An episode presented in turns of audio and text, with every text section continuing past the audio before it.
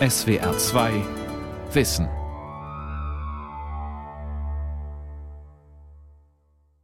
Im Gegensatz zu ganz vielen anderen Organismen, wo beispielsweise Schwestern oder Brüder zusammenleben, haben wir in den Staaten von Honigbienen, von vielen Wespen und auch in allen Ameisenstaaten eine Elterngeneration bzw. Muttergeneration. Die Väter spielen nur eine ganz kurze Rolle bei der Paarung und dann sterben sie.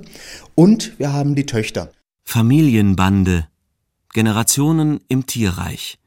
Eine Sendung von Udo Zindel. Und äh, diese überlappenden Generationen, die bringen natürlich auch eine Reihe von Konflikten mit sich, bringen aber natürlich auch die Möglichkeit mit sich, überhaupt solche Staaten erstmal aufzubauen. In einem Flur des Biologischen Institutes der Universität Regensburg stehen sieben mannshohe Klimaschränke, deren Aggregate Tag und Nacht summen. In ihrem Inneren leben etwa 500 verschiedene Ameisenkolonien aus allen Teilen der Welt in Beobachtungskästen etwa so groß wie Zigarilloschachteln.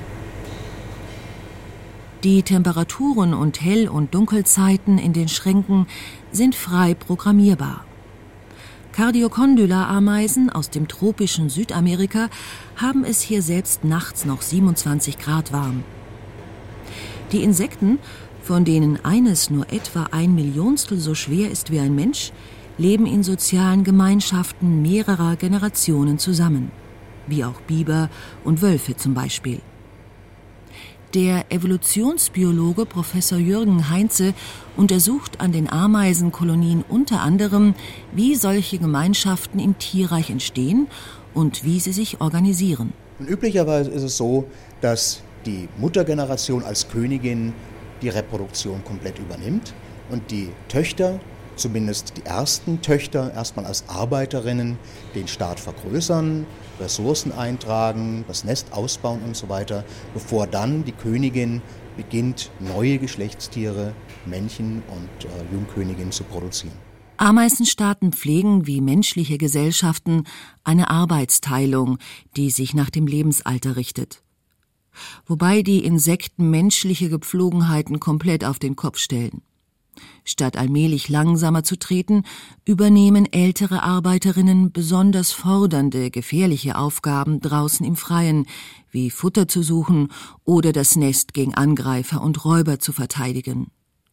Für das Überleben der Kolonie ist das durchaus sinnvoll. Die Älteren haben ja ohnehin eine geringere Lebenserwartung. Junge Arbeiterinnen bleiben in der relativen Sicherheit des Nests. Ihre wichtigste Aufgabe ist, die Brut der Königin, ihrer Mutter, zu pflegen. Sie versorgen die Eier und kümmern sich um die Larven. Sie suchen nach Futter für ihre hilflosen Geschwister und beschützen und säubern sie voller Hingabe. Schreiben die weltbekannten Myrmekologen, also Ameisenforscher, Bert Hölldobler und Edward O. Wilson in ihrem Buch Ameisen, die Entdeckung einer faszinierenden Welt. Diese Abhängigkeit der Jungen von ihren erwachsenen Schwestern bildet bei den Ameisen den Kern des Soziallebens. So wie die Hilflosigkeit menschlicher Kinder Familien verbindet und zu vielen anderen sozialen Gepflogenheiten führt. Das Rätsel um die Selbstlosigkeit der Ameisen untersuchen Evolutionsbiologen schon seit den Tagen Charles Darwins. Nach seiner Theorie über die Entstehung der Arten müsste jedes Tier eigentlich um jeden Preis versuchen, sich selbst fortzupflanzen, um seine Gene in die nächste Generation zu tragen. Jeder gegen jeden. Survival of the fittest. Die Ameisen stellten eine besondere Hürde für Darwins Selektionstheorie dar, die ihm anfangs unüberwindlich schien. Wie konnten sich, so fragte der große Naturforscher, die Arbeiterinnenkasten in der Evolution entwickelt haben, obwohl sie unfruchtbar sind und keine Nachkommen hinterlassen. Die Arbeiterinnen tun das indirekt. Sie teilen ja ihre Gene zum Großteil mit der Königin und mit den anderen Schwestern, die die Königin produziert. Und sie können durch ihre Hilfe den reproduktiven Erfolg der Königin sehr, sehr stark erhöhen und dadurch viel, viel mehr Kopien ihrer eigenen Gene in die nächste Generation reinbringen, als wenn sie sich selbst paaren würden und wenn sie sich selbst fortpflanzen würden. Das heißt, dieser Verzicht auf die eigene Fortpflanzung, der für sämtliche sozialen Insekten ja eigentlich typisch ist, ist nicht etwa eine Art Altruismus und Aufopferung, sondern es ist eine ganz besondere Art und Weise des Egoismus, des genetischen Egoismus. Das heißt, die eigenen Gene werden nicht über die eigenen Nachkommen, sondern über die Nachkommen der verbannten Individuen in die Welt gesetzt. Weil sie auch dank dieser Arbeitsteilung zwischen den Generationen ganze Staaten bilden, haben sich Ameisen, ähnlich den Menschen, zu einer dominanten Art entwickelt. Sie kommen auf allen Erdteilen, mit Ausnahme der Arktis und Antarktis vor. Und obwohl es eine Ameise nur auf wenige Tausendstel Gramm Körpergewicht bringt, wiegen die etwa 10.000 Billionen Ameisen der Welt zusammen etwa so viel wie die sechseinhalb Milliarden Menschen. Lange betrachteten Wissenschaftler Ameisenstaaten als harmonische, bestens organisierte Superorganismen, die präzise wie Uhrwerke funktionieren. Doch in den letzten beiden Jahrzehnten entdecken Forscher mehr und mehr, dass auch in diesen Staaten auf verschiedensten Ebenen Interessen aufeinanderprallen und Konflikte entstehen. Wenn in einer Kolonie zum Beispiel mehrere Königinnen leben, kämpfen sie bei vielen Arten, auch gewaltsam und bis zum Tode, um die Vorherrschaft. Oder wenn die dominante Königin eines Staates stirbt, verzehren sich die Arbeiterinnen oft in Rangkämpfen.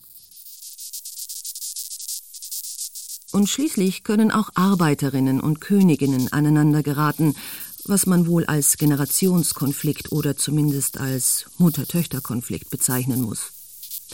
Auf den ersten Blick scheint die Kontrolle einer Königin, wie dieser der Spezies Messor capitatus, deren Zirpen zu hören ist, freilich total.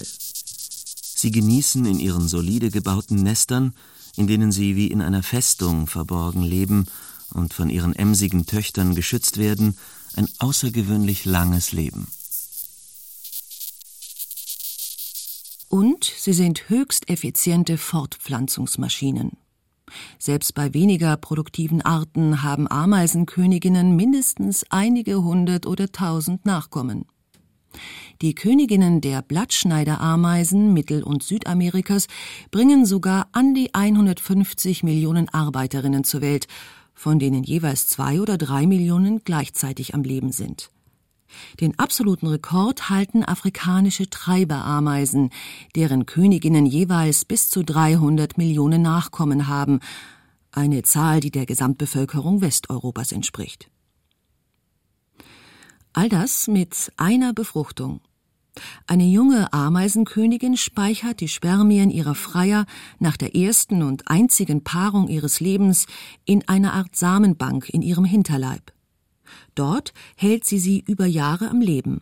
Und sie kann diese Samenbank willkürlich öffnen und nur sehr wenige Spermien pro Ei oder gar keine passieren lassen, erzählt Jürgen Heinze da aus unbefruchteten Eiern Männchen werden und aus befruchteten Eiern weibliche Tiere werden, kann sie das Geschlecht ihrer Nachkommen bestimmen. Das heißt aber nicht, dass sie wirklich komplette Kontrolle darüber hat, ob sie jetzt Söhne produziert oder ob sie Töchter produziert, weil die Arbeiterinnen sich, sobald die Eier dann da sind, um diese gelegten Eier und, und die daraus schlüpfenden Larven kümmern müssen. Und es gibt viele Fälle, wo die Arbeiterinnen entscheiden, in Anführungszeichen, wir wollen im Moment keine Söhne produzieren oder keine Brüder produzieren in dem Fall, sondern äh, nur weibliche Tiere aufziehen. Und die unbefruchteten Eier werden dann entweder gefressen, sie werden an Larven verfüttert oder auch Larven, die aus diesen unbefruchteten Eiern geschlüpft äh, sind, die werden einfach ignoriert, verhungern oder werden auch kannibalisiert. Konflikte dieser Art haben durchaus eine Sprengkraft, die einen Ameisenstaat zerfallen lassen oder ihn ganz zerstören kann. Eines der spannendsten Forschungsgebiete ist deshalb im Augenblick, wie es Ameisen gelingt, Konflikte zu lösen. Wie vermitteln diese Winzlinge zwischen den Einzelinteressen von Königinnen und Arbeiterinnen zum Beispiel und dem für die Arterhaltung entscheidenden Gesamtinteresse des Staates? Die Methoden, die sie dabei verwenden, erinnern an das, was uns Zweibeinern aus totalitären Systemen bekannt ist. Man hat den Insektenstaat schon bezeichnet quasi als Überwachungsstaat. Das heißt, es ist nicht so, dass die Königin irgendwie alles überwacht, sondern wir haben ein System von gegenseitiger Überwachung. Jede Arbeiterin kontrolliert quasi, was die anderen Arbeiterinnen machen. Diese gegenseitige Überwachung dient dazu, zu verhindern, dass Arbeiterinnen ihre egoistischen Interessen durchsetzen auf Kosten des gesamten äh, Systems, dass sie zum Beispiel anstelle, äh, dass sie arbeiten, stattdessen Eier legen. Das heißt, Arbeiterinnen laufen herum und wenn sie feststellen, dass eine Arbeiterin ihre Eierstöcke entwickelt, wird diese Arbeiterin attackiert.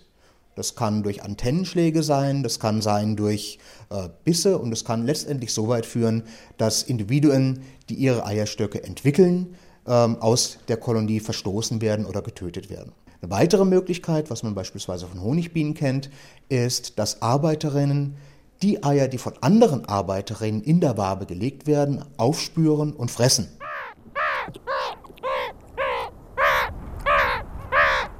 Mit solchen Rufen warnen sich Erdmännchen, Kleinräuber in den Savannen und Halbwüsten des südlichen Afrika, wenn sich gefährliche Fressfeinde nähern.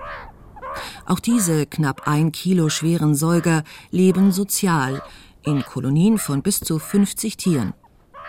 Sie kamen zu ihrem Namen, weil bei der Nahrungssuche immer einige von ihnen im wörtlichen Sinn Wache stehen und nach Raubtieren Ausschau halten.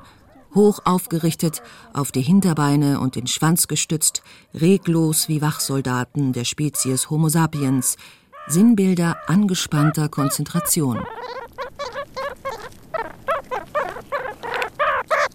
Manches im Zusammenleben der Erdmännchen erinnert entfernt an Insektenstaaten. In ihren unterirdischen Bauten leben, wie in Ameisennestern, zwei Generationen unter einem Dach. Und ihre Familienverbände werden von einem dominanten Paar regiert, das fast alle Nachkommen zeugt. Für Verhaltensforscher sind Erdmännchen aber vor allem spannend, weil sich alle älteren Jungtiere einer Kolonie aufopferungsvoll um Neugeborene kümmern auch das ein Anklang an die Arbeitsteilung in Insektenstaaten und übrigens auch in Biberburgen. Die Verhaltensbiologin Martha Manzer von der Universität Zürich untersucht mit ihren Studentinnen und Studenten wildlebende Erdmännchen in der Forschungsstation Kuruman River Reserve im Norden der Republik Südafrika, nahe der Grenze zu Botswana. Das heißt, sobald ein neuer Wurf da ist, äh, finden wir die älteren Nachkommen als Babysitter. Also die schauen nach den Kleinen, während der Rest von der Gruppe unterwegs ist und auf Nahrungssuche geht. Da bleibt ein oder zwei, je nachdem auch drei, je, äh, abhängig von der Gruppengröße, beim Bau mit den kleinen Jungtieren und bleiben da den ganzen Tag, ohne dass sie auf Nahrungssuche gehen. Also die hungern dann einen Tag. Und nach drei Wochen kommen die Kleinen da das erste Mal raus. Also wir sehen die in den ersten drei Wochen nicht und bleiben dann noch für eine Woche beim Bau zurück, aber erleben schon die Außenwelt. Und dann nach vier Wochen ziehen sie mit der Gruppe mit und werden dann gefüttert von allen anderen Gruppenmitgliedern. Also von allen Geschwistern, aber auch von den Eltern. So klingt der Begging Call oder Bettelruf eines fünf Wochen alten hungrigen Erdmännchens, aufgenommen von Martha Mansers Forschungsteam. Die Biologen haben zusammen mit Kollegen der Universität von Cambridge herausgefunden, dass sich diese Bettelrufe mit dem Lebensalter der Neugeborenen verändern. Alle älteren Tiere einer Kolonie hören so schon aus der Ferne, wie alt und das heißt wie erfahren oder unerfahren ein Jungtier ist. So ruft ein zehn Wochen altes Tier. Erdmännchen zählen zu den Tierarten, die Erfahrungen von Generation zu Generation weitergeben, die ihre Jungtiere unterrichten, wenn man so will. Ein Großteil ihrer Beutetiere ist für die Kleinräuber schwierig zu fangen. Eidechsen zum Beispiel, die sich blitzschnell bewegen oder Skorpione der Gattung Barabutus, die ihr selbst für Menschen tödliches Nervengift bis zu einem Meter weit spritzen können.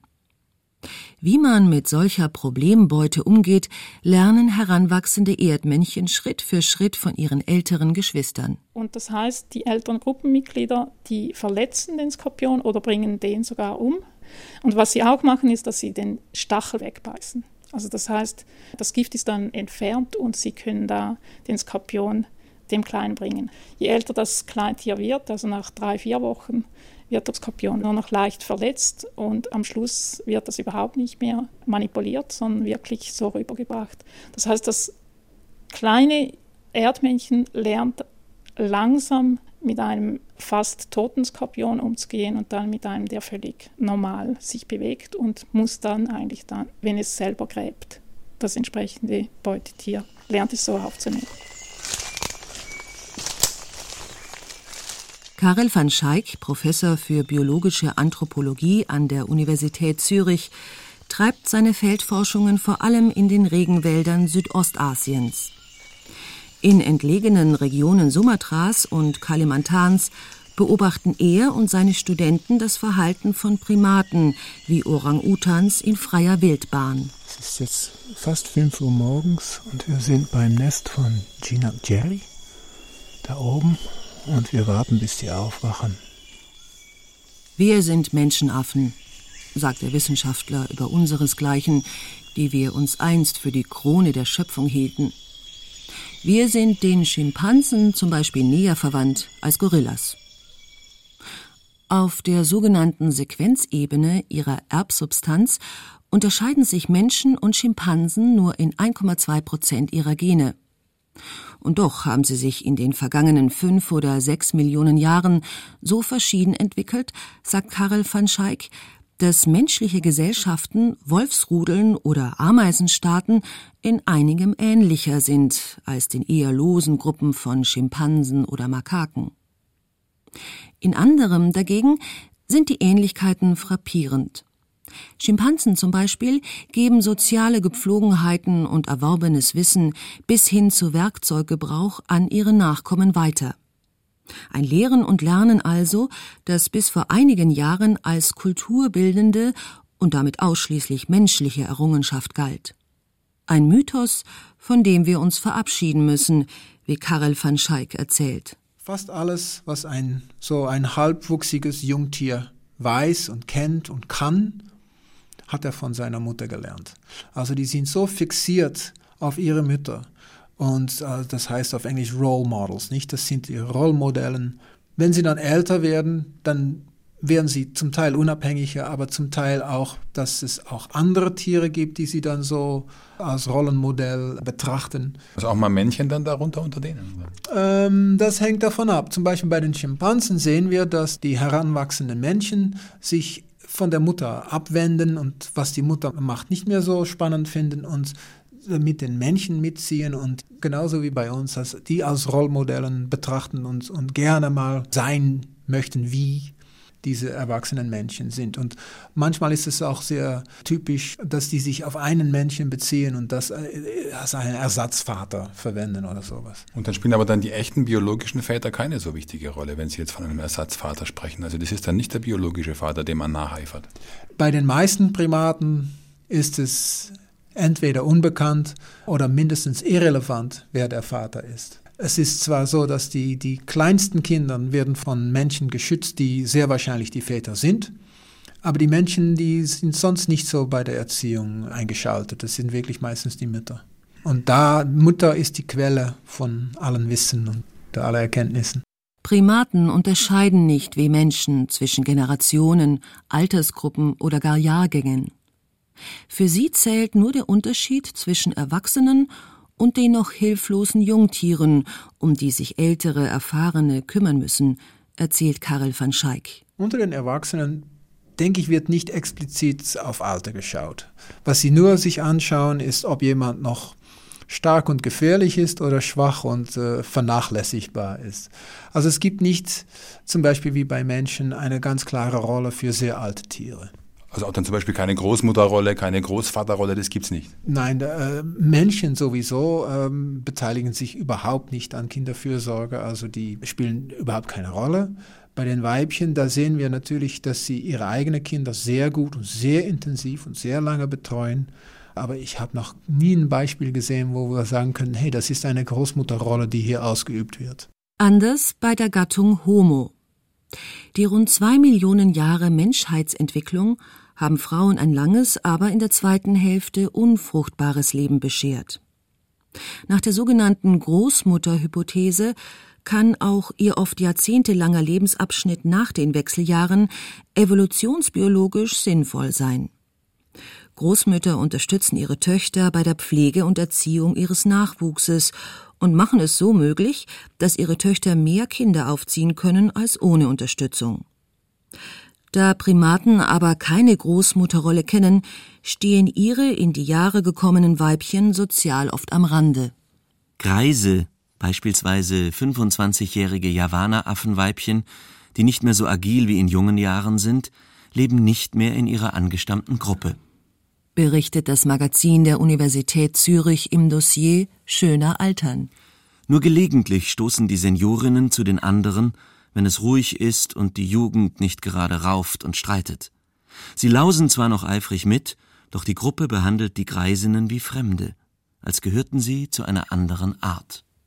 Obwohl nur wenige Tierarten im menschlichen Sinne altern oder gar zu Greisen reifen, ist, zumindest unter manchen höheren Tieren, durchaus so etwas wie Respekt vor älteren Artgenossen zu finden. In freier Wildbahn werden sogar Fälle beobachtet, in denen der Erfahrungsschatz der Alten zur Arterhaltung beiträgt, berichtet Ruth Jahn im Magazin der Universität Zürich. Karen McComb von der Universität Sussex hat gemeinsam mit kenianischen Wissenschaftlern herausgefunden, dass Elefantenherden, die von über 55 Jahre alten Elefantenkühen geführt werden, entspannter sind und eine höhere Geburtenrate haben als solche mit einer jüngeren, unerfahreneren Leitkuh. Denn bejahrte Leitkühe können besser zwischen befreundeten und feindlichen Elefantengruppen unterscheiden. Fremde Elefanten zetteln oft Streit an und plagen die Jungtiere. Deshalb profitieren Herden davon, sich auf eine erfahrene Anführerin zu verlassen, die sie gelassen durch Gefahrenzonen führt. Verhaltensforscher haben beobachtet, dass sich Elefanten und Hyänen sogar ein Stück weit um kranke oder gebrechliche Artgenossen kümmern. Doch ausgerechnet unseren nächsten Verwandten geht jede Solidarität unter den Generationen ab.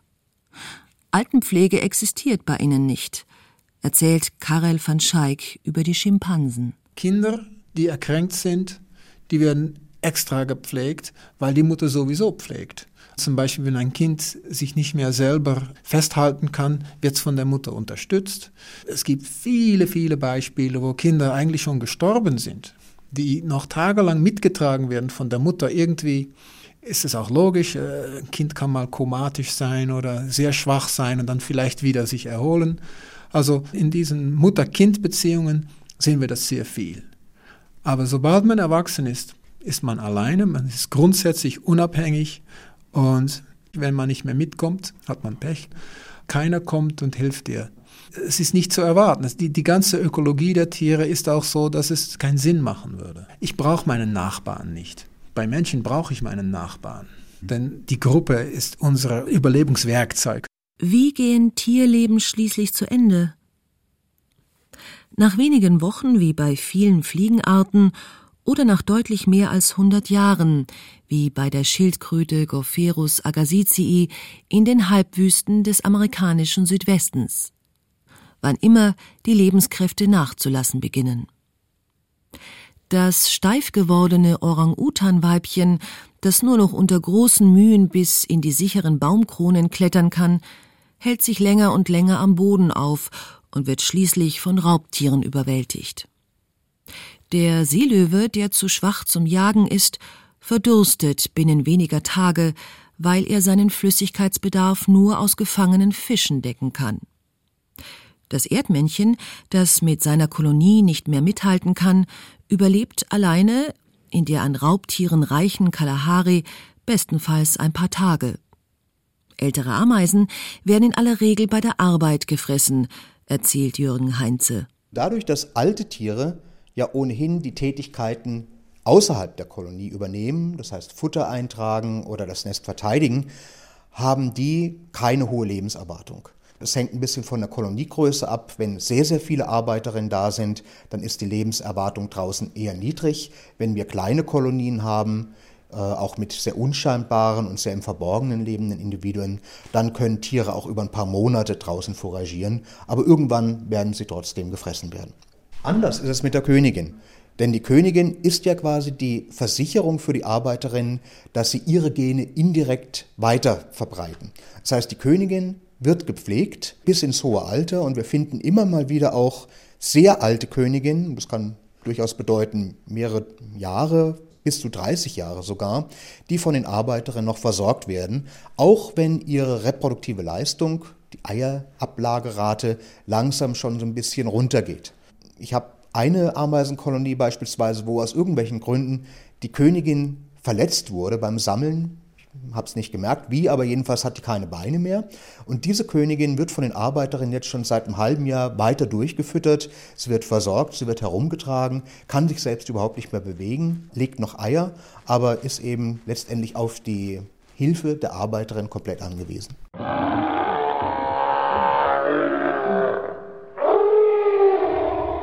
Den Königinnen der Insektenstaaten entsprechen in den meist loseren Gruppen der Menschenaffen die sogenannten Alpha-Männchen, die Platzhirsche auf gut Deutsch. Die bulligen Silberrücken der Gorillas zum Beispiel sammeln einen Harem von bis zu zehn Weibchen um sich, mit denen sie die weitaus meisten Nachkommen ihrer Sippe zeugen. Doch solchen Paschas ist, wie häufig im Tierreich, nur eine kurze Blütezeit beschieden. Also in den meisten Arten ist das Alpha-Männchen das Männchen, das am kräftigsten ist. Und das bedeutet meistens, bei den meisten Arten, das sind die jung erwachsenen Männchen, die gerade erwachsen geworden sind und am stärksten sind, am athletischsten sind. Und das dauert dann ein paar Jahre und dann kommt ein jüngeres Männchen und schlägt sie. Äh, in vielen Arten ist es dann auch schnell passiert, die sterben dann ziemlich schnell, viel jünger normalerweise als die Weibchen. In anderen Arten können sie dann noch eine Weile weitermachen. Aber grundsätzlich ist das eine individuelle Kraftfrage.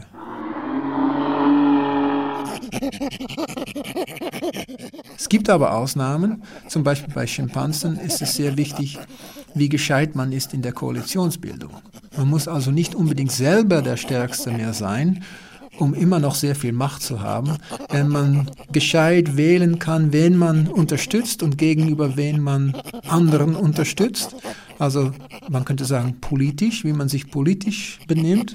Dann kann man sich auch als individuell nicht mehr so kräftige Person noch ziemlich lange äh, so an der Spitze durchsetzen.